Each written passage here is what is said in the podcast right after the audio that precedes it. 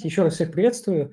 А, напомню, меня зовут Белус Алексей, я являюсь финансовым аналитиком сервиса Газпромбанк Инвестиции. Сегодня наша тема «Какими отраслям экономики нужны китайские инвестиции?» В целом поговорим про Китай и китайские инвестиции, а, и насколько они вообще нужны России и нашим компаниям, нужны ли они, и как, э, какое мнение на этот счет у нас. С нами в гостях э, Дмитрий Резепов, ведущий аналитик э, General Invest. Дмитрий, приветствую. Алексей, здравствуйте. Всем добрый вечер. Дмитрий, предлагаю с такого базового вопроса расскажите пару слов о себе, о своем опыте, как пришли вообще в целом в инвестиции и в аналитику, а, скажем так, Азии. Да, с радостью. А, меня зовут Дмитрий Резепов, я старший аналитик компании General Invest. А, в инвестициях я уже более пяти лет. А, конкретно по азиатским рынкам уже более двух лет мы сконцентрированы на китайском рынке. В основном это гонконгские акции, гонконгский рынок. А, переход был крайне органичен, потому что мы видим большую возможность в китайском рынке и маленькую экспозицию с точки зрения покрытия на российском рынке. Поэтому как-то переход был очень органичен, и так сложилось, что сейчас покрываем китайский рынок. Ну, получается то, что подкрываете те акции, которые предоставляются СПБ биржей, правильно понимаю? А, в том числе, в том числе, на самом деле, гонконгский рынок гораздо больше, чем то, что предоставляет а, СПБ биржа. То есть там сейчас порядка 130 или чуть, больше эмитентов, то на гонконгском рынке больше 6 тысяч. Поэтому это маленький процент, но в том числе, да, и то, что на СПБ бирже. А, тогда спасибо, да, предлагаю перейти к основной нашей теме. Первый вопрос. Вот Китай, что это значит Китай в целом, как страна для экономики России, там, с учетом последних событий и того, что сейчас мы видим, переориентацию, скажем так, многих поставок и прочего, на ваш взгляд?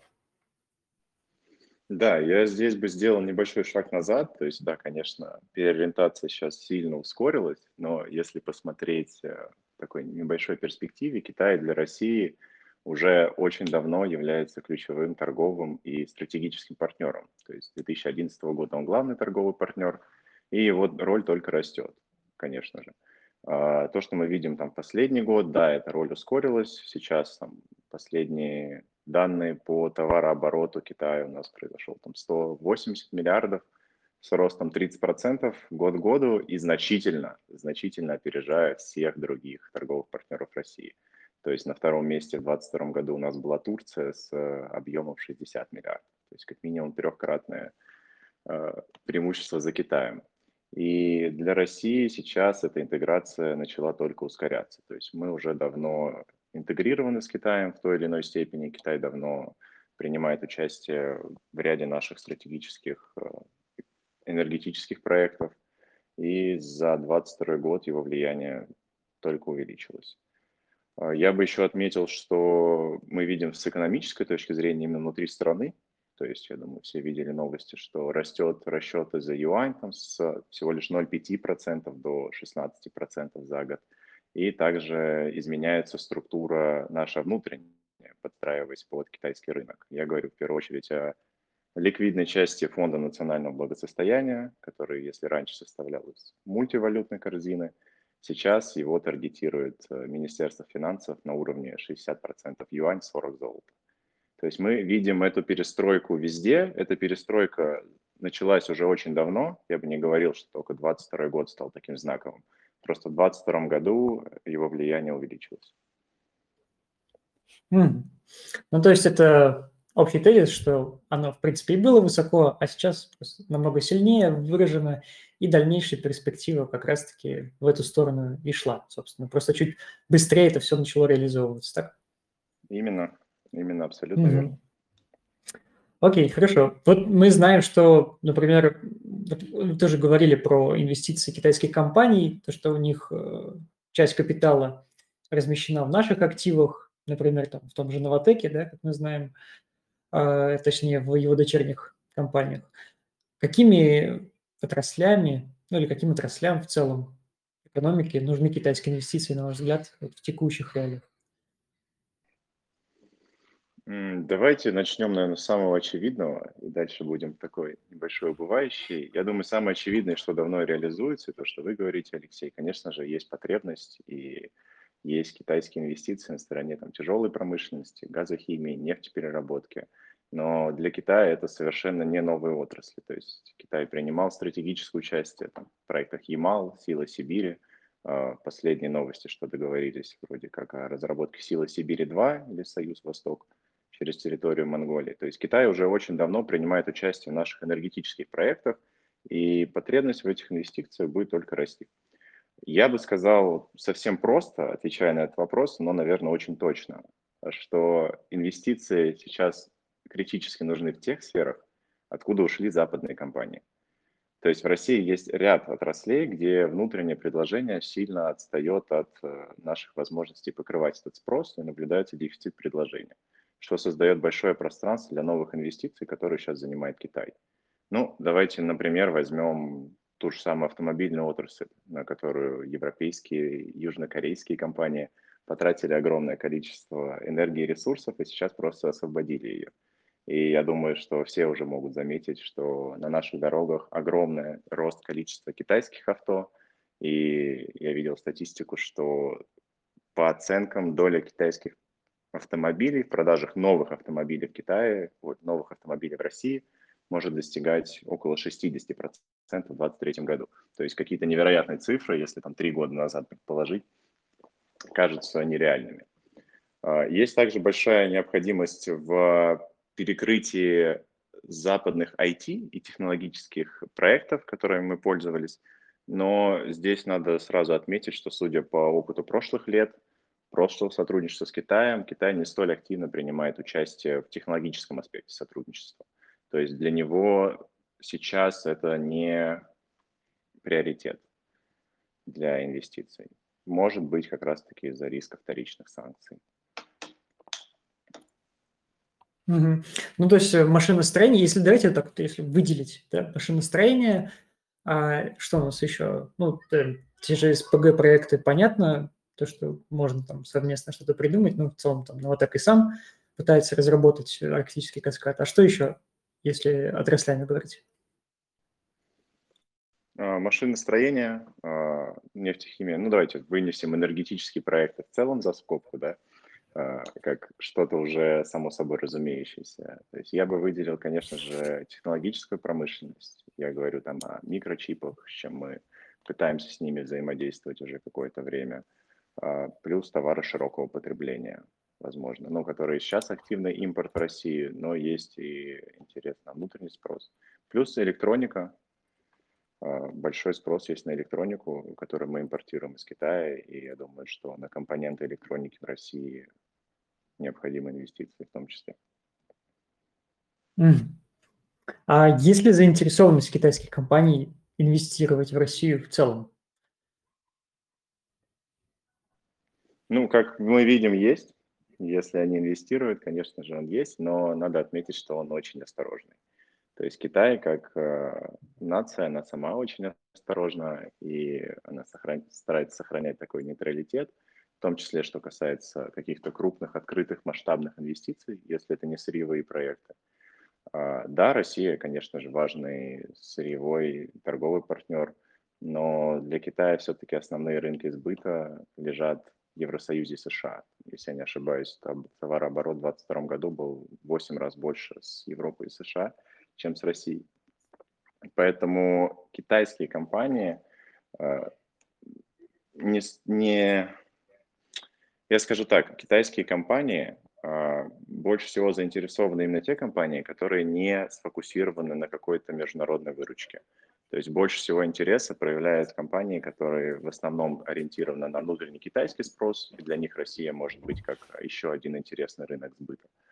А, либо как раз компании, которые ушли с западных рынков. Но глобально интерес китайских компаний есть, но очень осторожный как раз-таки из-за риска каких-то вторичных санкций. То есть мы не видим почему мы не видим технологического, большого технологического взаимодействия между Китаем и Россией, я имею в виду в IT-промышленности.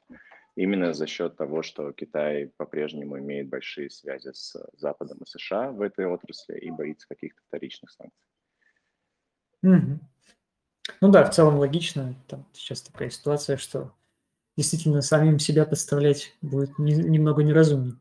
Но и насчет автомобилей я согласен.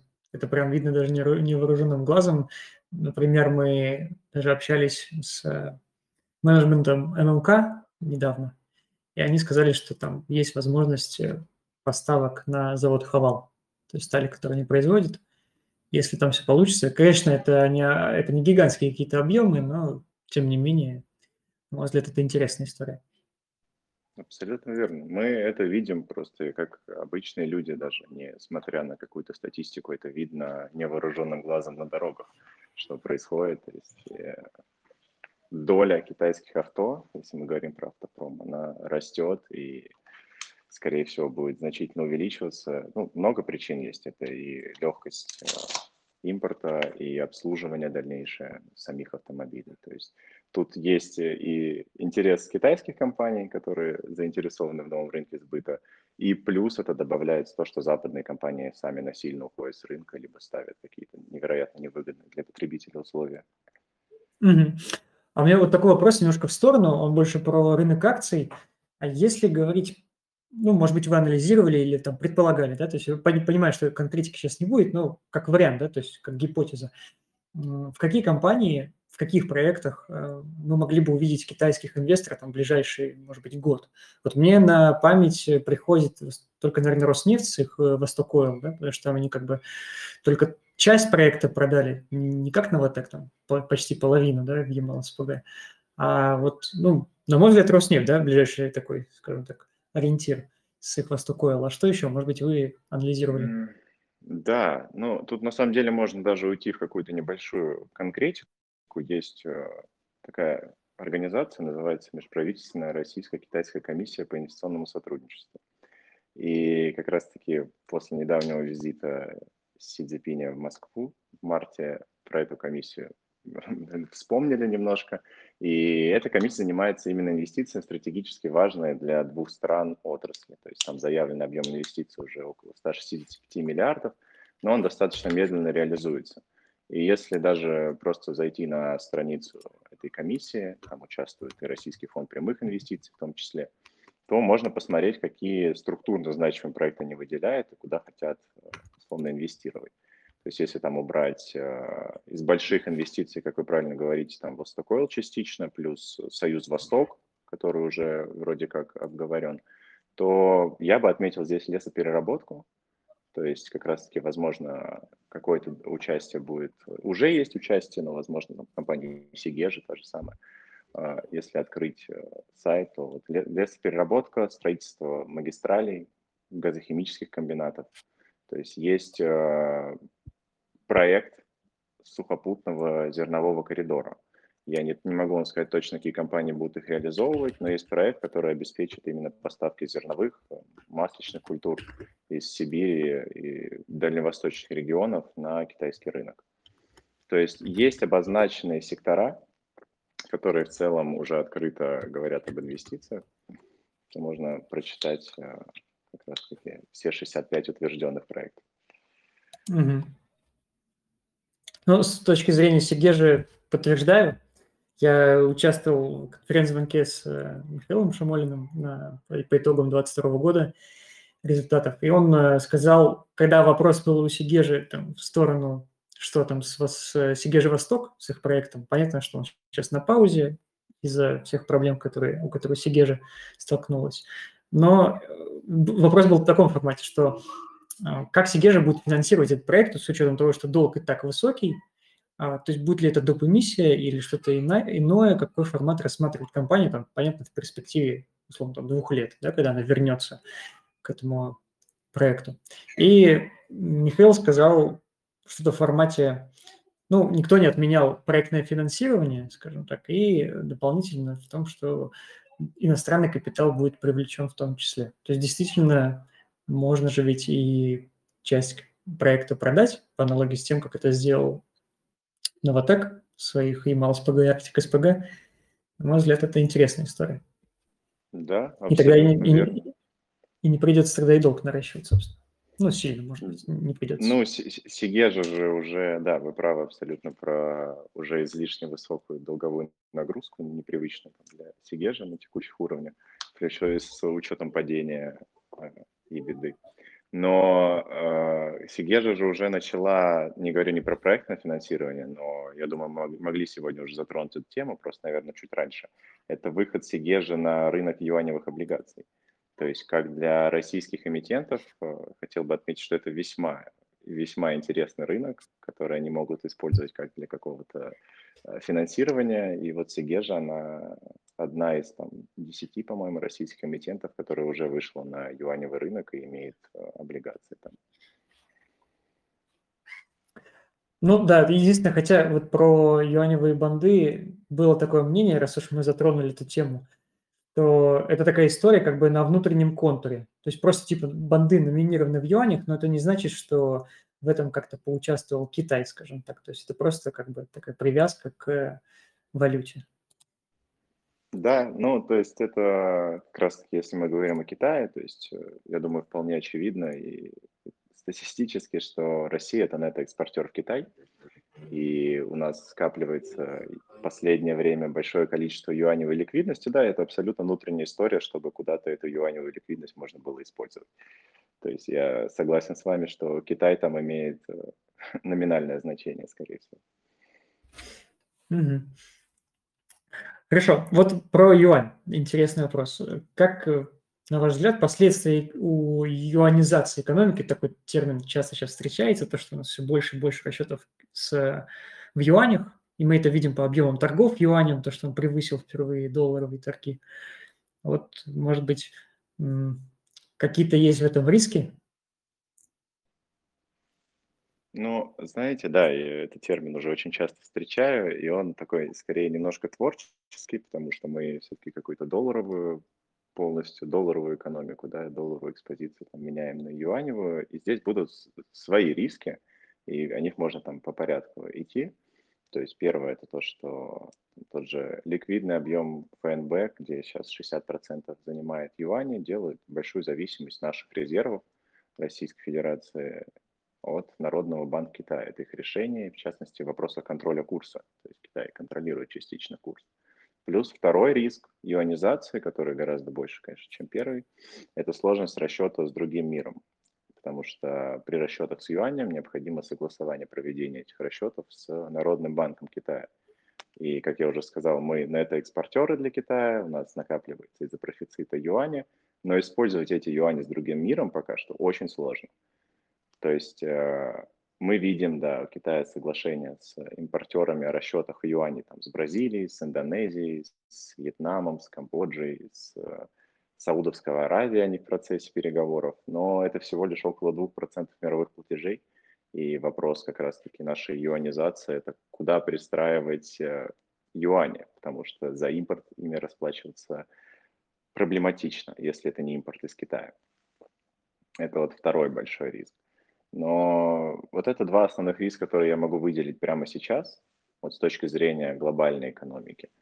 А есть и преимущества, как новые рынки для российских компаний, но это уже не риски юанизации нашей экономики. А если говорить про вот, ключевую ставку в Китае и то, как они ведут свою денежно-кредитную политику, Видите ли вы здесь риски? То есть, что будут ли как-то мы зависимы от того, что происходит с их ставкой? И вот это первый вопрос. А второй, с точки зрения бандов юаневых наших компаний, вот их э, доходность, будет ли она взаимосвязана с э, теми ставками, которые в Китае? На первый взгляд и на мой взгляд, э, скорее всего, нет, потому что у инвестора, там, условно, Мосбиржи нет возможности спокойно взять и купить э, облигации там, на гонконгской бирже. Да? То есть пока что у нас только акции доступны. И, соответственно, раз нет такой э, вариации, то, собственно, и взаимосвязи прямой не должно быть. Может быть, у вас другое мнение. Интересно послушать. Да, давайте про первый вопрос касаемо ставки. Конечно же, непосредственно решение Народного банка Китая будет влиять на состояние наших резервов, э, на их котировке. То есть здесь какая ситуация? То есть Китай – это крупнейший экспортер в мире, и мы сейчас видим, да, что Китай поддерживает в целом мягкую денежно-кредитную политику с целью поддержания экономики. В США там весь 22 год это была обратная ситуация, и, то есть доллар сильно укрепля, укреплялся к юаню. Сейчас э, на фоне того, что происходит в США, конечно же, это чуть-чуть вернулось, но глобально для главного мирового экспортера Китаю, конечно же, выгодно поддерживать относительно э, слабый курс э, юаня. Поэтому для нас, как для экономики, то есть мы должны понимать, что это будет не экспозиция там на тот же доллар и с точки зрения как раз-таки э, влияния юаня и влияния их главной цели слабого юаня, это будет иметь свои нюансы, в том числе с учетом того, что мы эти юани будем иметь. То есть наши интересы как страны будут немножко противоречить э, интересам Китая, если мы говорим о том, что мы сами за эти юани, может быть, в перспективе где-то с кем-то будем расплачиваться.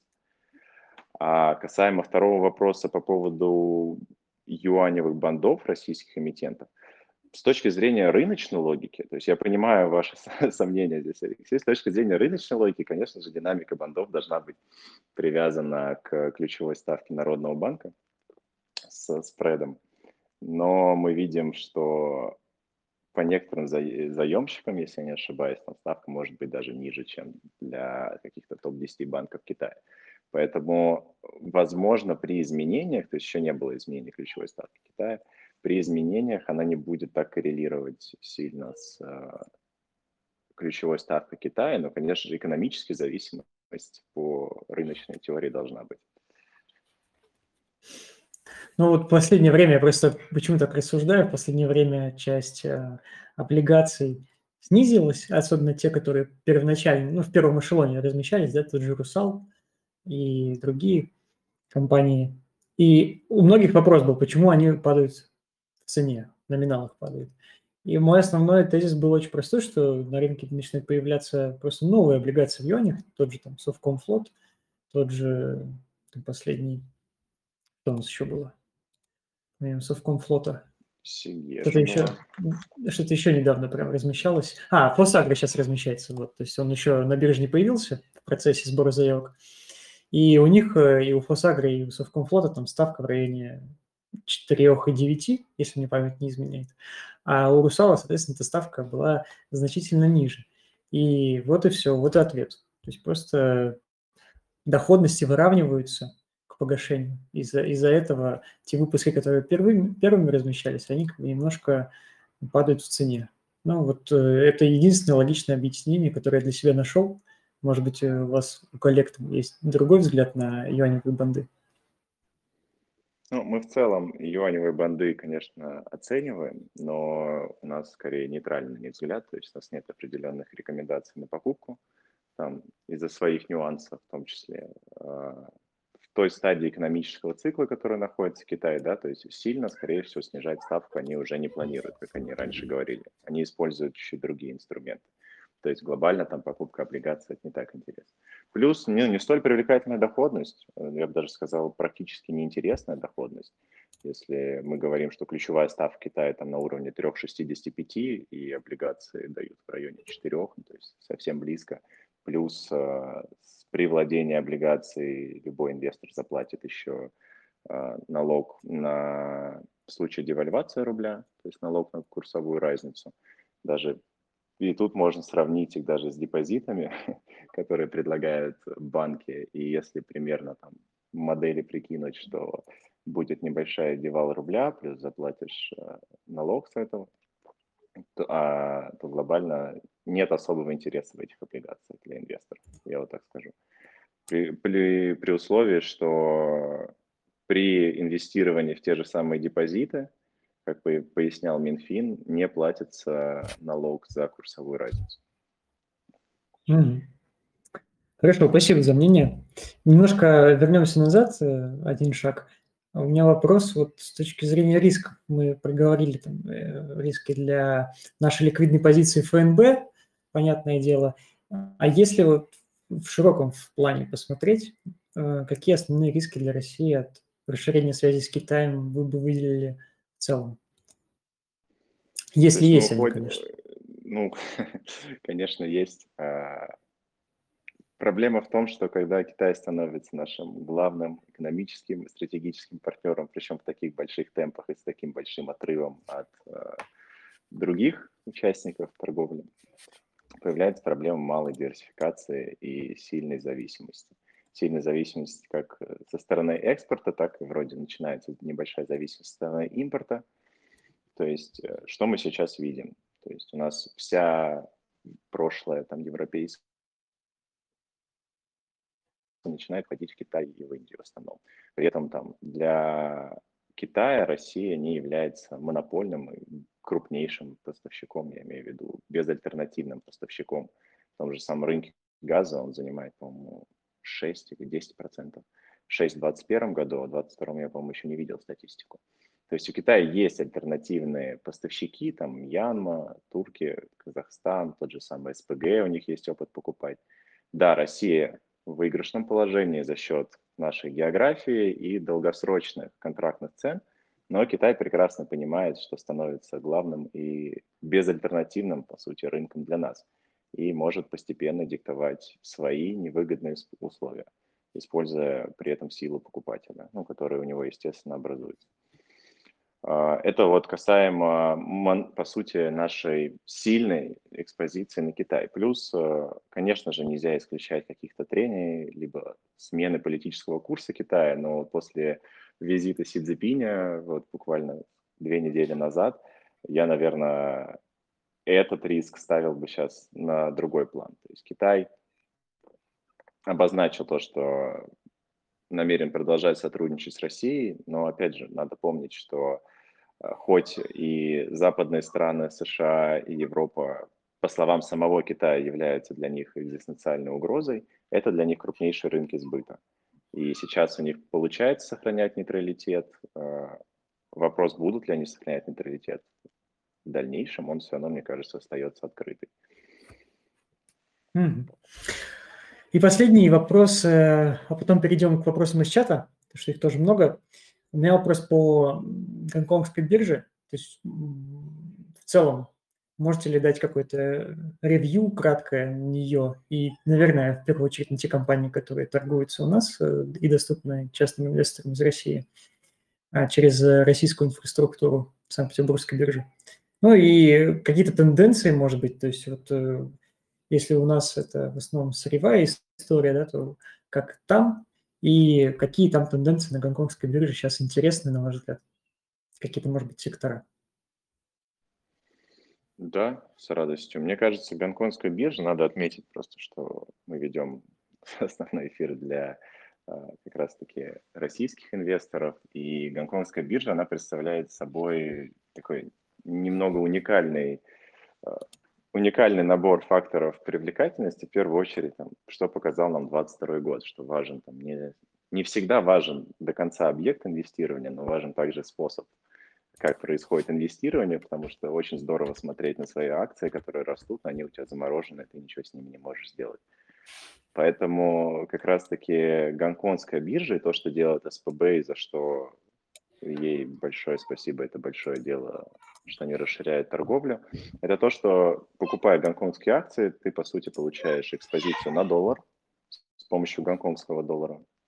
Потому что гонконгский доллар, курс гонконгского доллара, он очень строго привязан к курсу доллара. Он ходит в очень узком коридоре.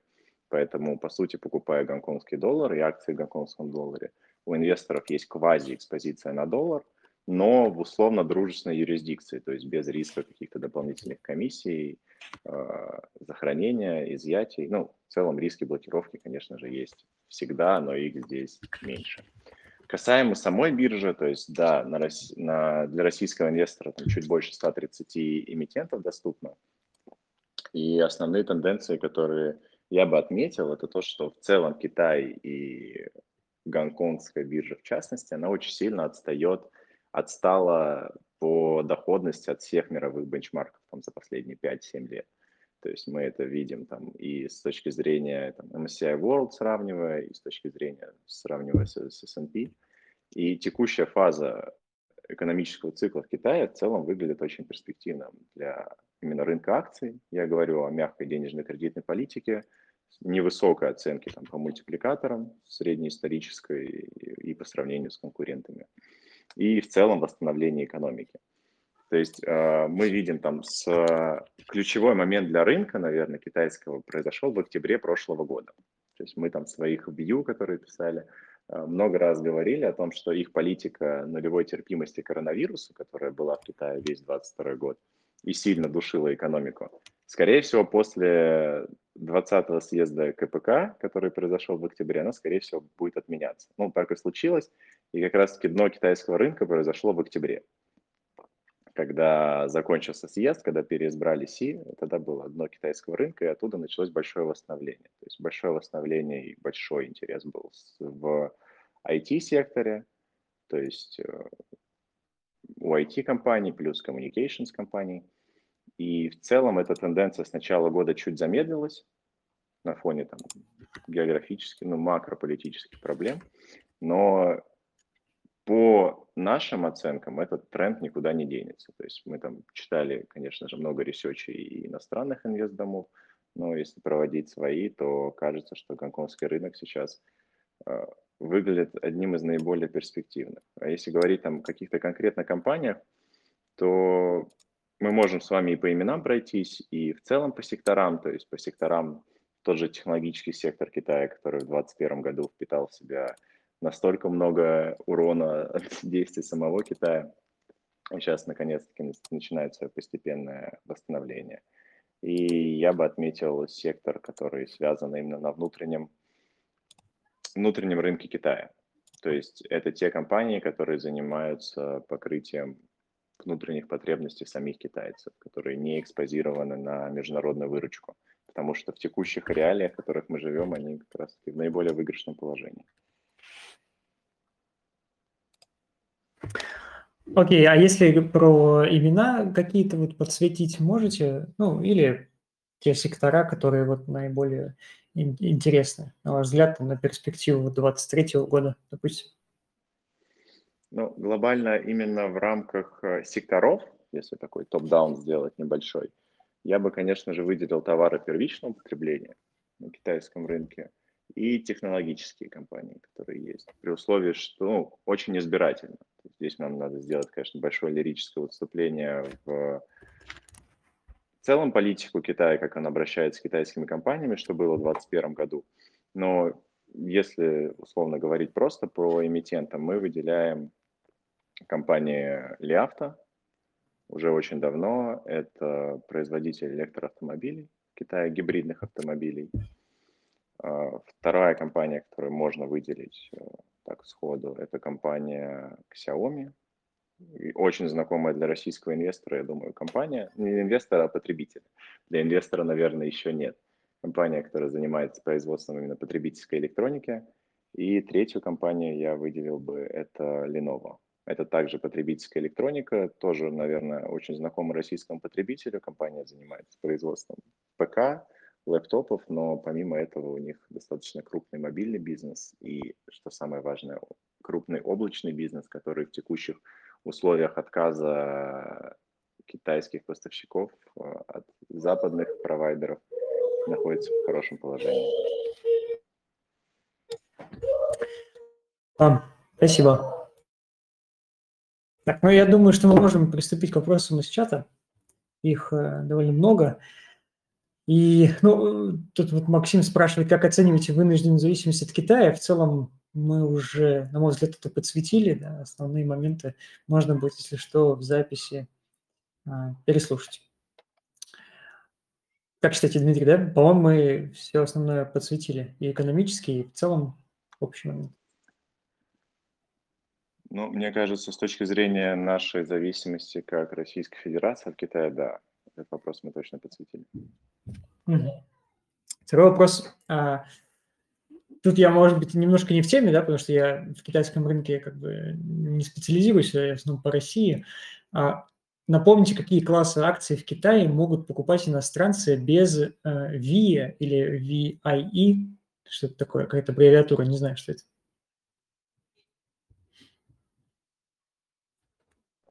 Да, а, по поводу VIE, это как раз-таки был очень большой а, большой, скорее, риск инвесторов, которые покупали адр китайских акций там, на US-маркете, например, это то, что все эти сделки структурированы через VIA-структуру, и, по сути, ты владеешь офшорной компанией, которая косвенно имеет отношение к китайской компании. То есть это не прямое владение, не прямое участие в акционерном капитале, она структурирована через офшор, через структуру VIA.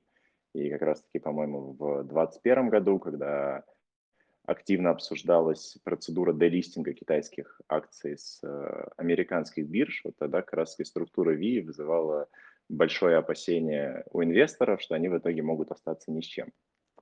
Касаемо на Гонконге, э, можно покупать, то есть если у нас выход на Гонконг, то как раз-таки инвесторы могут покупать а, акции класса А, которые как раз предназначены для иностранных инвесторов. То есть и это, что главное, покупаются акции, которые находятся для большинства компаний на СП бирже, не для всех, на мейн-маркете. То есть это не АДР, это не структура ВИ, это именно прямое размещение китайских акций на гонконгской бирже, которые стали доступны для российских инвесторов. Да, спасибо. А ожидание отставки ЦБ в Китае Отличаются ли они от ожиданий ФРС и какие у них э, циклы? Ну, Китай был уже, наверное, последние три года в таком небольшом контрцикле с э, ФРС и с ЕЦБ, но последняя отставка у них 3,65, и насколько я знаю, они не собирались значительно ее снижать. То есть пока что они собираются ее поддерживать э, на текущем уровне и смотреть, как будет чувствовать себя экономика, потому что 2022 год для Китая был такой из ряда вон выходящий из-за ковидных ограничений, в целом из-за проблем с экономикой, потому что там рост составил всего 2%, то есть это минимальный с, по-моему, 89 года, если не учитывать ковид. И как раз-таки Китай сейчас не заинтересован, естественно, в каком-то резком поднятии ставки. Инфляция полностью под контролем, скорее даже э, чуть ниже, чем хотелось бы. И поэтому они э, проводят такую стимулирующую денежно-кредитную политику. И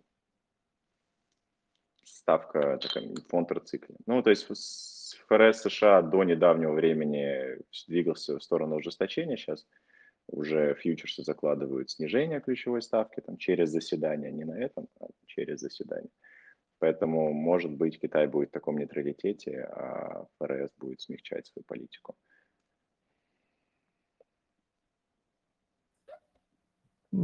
Спрашивают про вашу экспертизу по Китаю. Читаете ли на китайском или переводите? А, в процессе. В процессе, к сожалению, это не английский, не итальянский языки. То есть для России это очень... Для меня, как человек, который всю жизнь учил эти, э, ну, такие западные языки, это сложно, но в процессе. Пока не читаю. А у меня тоже вопрос с моей стороны. Вот с точки зрения акций, меня всегда пугала история с китайской отчетностью. Я помню отлично историю Luckin Coffee – и вот э, как вы на это смотрите и в целом и сейчас, как эта ситуация обстоит относительно там, международных инвесторов, как они вообще это оценивают?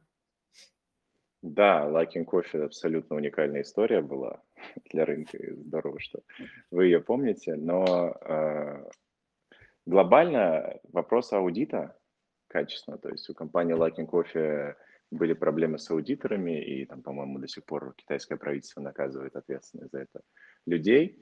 Но с точки зрения крупных э, эмитентов, которые там в том числе торгуются на своей бирже, в котировальном списке с крупной капитализацией, а, мы проверяем отчетность. То есть, в принципе, если хорошо разбираться в стандартах учетности, если отчетность несколько кварталов подряд подделывается, это уже может быть заметно. То есть я не говорю о каких-то там финансовых ухищрениях э, увеличения EBITDA, которые, в принципе, прибегают многие компании, в том числе на западном рынке. Но в Китае этот риск скорее за пределами там топ-100 компаний и вопрос аудитора. Это вопрос аудитора компании. В общем, больше отдавать внимание на того, кто аудировал отчетность. Да? том числе, в том числе. И, по, конечно же, желательно проводить независимый такой внутренний аудит последних там 5-10 квартальных или годовых результатов, если они есть, и смотреть, насколько эти цифры согласуются с общей политикой, и, то есть как с видением компании. Потому что та же самая история с Latin Coffee, если вы ее помните, она была абсолютно из ряда вон выходящая, и в целом там поверить в те цифры, которые они показывали, слепо поверить те цифры было немного сложно. Угу. Я понял. Так. Следующий вопрос. Как дисбаланс в торговле и, главное, переизбыток юаня сказывается на денежной массе и инфляции в России?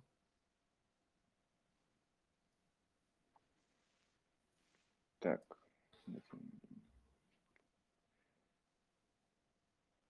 Ну, это как раз-таки, мне кажется, вопрос, который мы закладывали пытаюсь понять. Ну да, частично мы на него отвечали. Это, это да. именно то, что я говорил, что у нас скапливается избыток юаней, которые, в принципе, некуда... Не хватает пока что инструментов, куда их можно пристроить. И как раз-таки есть большая провод депозиты юаневые, которые, в принципе, созданы для российских институтов в основном. И невозможно с ними рассчитаться. То есть да, накапливаются юани, которыми мы, к сожалению, пока не можем торговать. Касаемо инфляции, здесь прямой корреляции на самом деле не прослеживается. Ну да, от себя добавлю, что все-таки инфляция в России считается совсем по другим параметрам. То есть там в базе расчета уж явно нет юаней. Даже больше нужно смотреть за какими-нибудь огурцами. Ну, я, я, я здесь пытаюсь э, скорее поймать э, корреляцию с точки зрения того, что 30% нашего импорта идут из, в последнем году, по-моему, около 30 это из Китая, и как раз-таки может быть какой-то именно девальвация, но это не связано там, с накоплением юаня в нашей стране. Это чуть другие расчеты, как вы правильно говорите. И вопрос от Евгения, такой он прямой, скажем так, вопрос в стол, стоит ли покупать китайский юань в 2023 году?